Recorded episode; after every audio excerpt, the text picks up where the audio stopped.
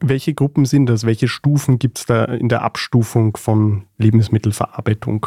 So wie die Gruppe das klassifiziert hat, und das ist eben die sogenannte NOVA-Definition, beginnt das mit der Stufe 1, das sind die unverarbeiteten oder kaum verarbeiteten Lebensmittel. Das sind sozusagen natürliche Lebensmittel, sowie Obst, Gemüse, Fleisch, Fisch oder auch Eier. Auf der zweiten Stufe würden dann verarbeitete Zutaten stehen, mit denen man zum Beispiel kocht die, und die werden aus natürlichen Lebensmitteln gewonnen. Das ist zum Beispiel Öl, Mehl, Salz oder Zucker. Also es sind Zutaten, die man normalerweise für das Kochen verwendet, aber nicht so isst. Und auf der dritten Stufe stehen dann die verarbeiteten Lebensmittel.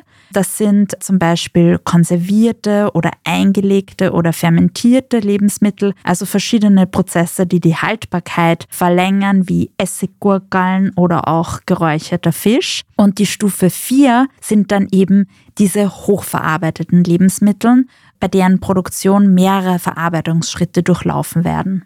Was wäre jetzt ein Beispiel für so ein Stufe 4 hochverarbeitetes Lebensmittel?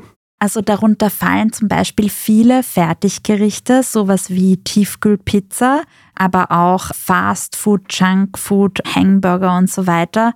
Also die Definition ist eben wie gesagt sehr lange. Es geht darum, dass mindestens fünf verschiedene Zutaten enthalten sein sollen.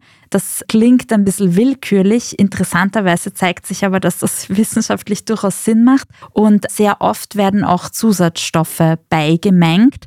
Generell ist am Anfang schon natürliche Lebensmittel, aber die werden so stark chemisch modifiziert und verarbeitet, dass im Endprodukt, zum Beispiel in irgendeinem süßen Donut, dann gar nicht mehr so offensichtlich ist, was da eigentlich alles drinnen ist.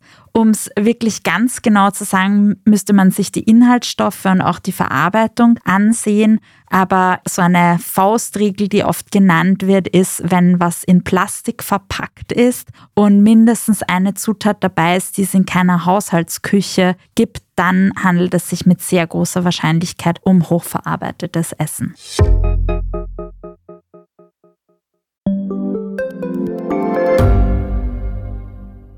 Gibt es außerirdisches Leben? Haben Tiere ein Bewusstsein? Können wir durch die Zeit reisen? Es gibt so viele große Fragen, die uns Menschen seit Jahrtausenden beschäftigen. Aber erst jetzt kann die Wissenschaft Antworten darauf liefern. Oder neue Rätsel entdecken. Ich bin Tanja Traxler. Und ich bin David Rennert. Im Standard-Podcast Rätsel der Wissenschaft gehen wir großen Fragen der Menschheit auf die Spur. Wir fragen Wissenschaftlerinnen, was in schwarzen Löchern passiert wo die Aliens bleiben und die Fusionskraftwerke und wo die Mathematik an ihre Grenzen stößt. Rätsel der Wissenschaft, jeden Mittwoch eine neue Folge. Überall, wo es Podcasts gibt.